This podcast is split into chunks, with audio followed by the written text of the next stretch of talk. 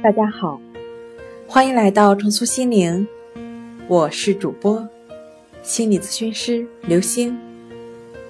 今天要分享的问题是：强迫症会导致死亡吗？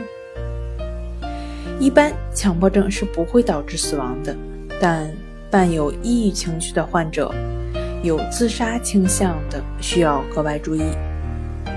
另外，强迫症症状干扰患者日常生活，如饮食不能的，可能导致体能或情绪下降，出现死亡的风险。今天跟您分享到这儿，欢迎关注我们的微信公众账号“重塑心灵心理康复中心”，也可以添加幺三六九三零幺七七五零与专业的咨询师对话。那我们下期节目再见。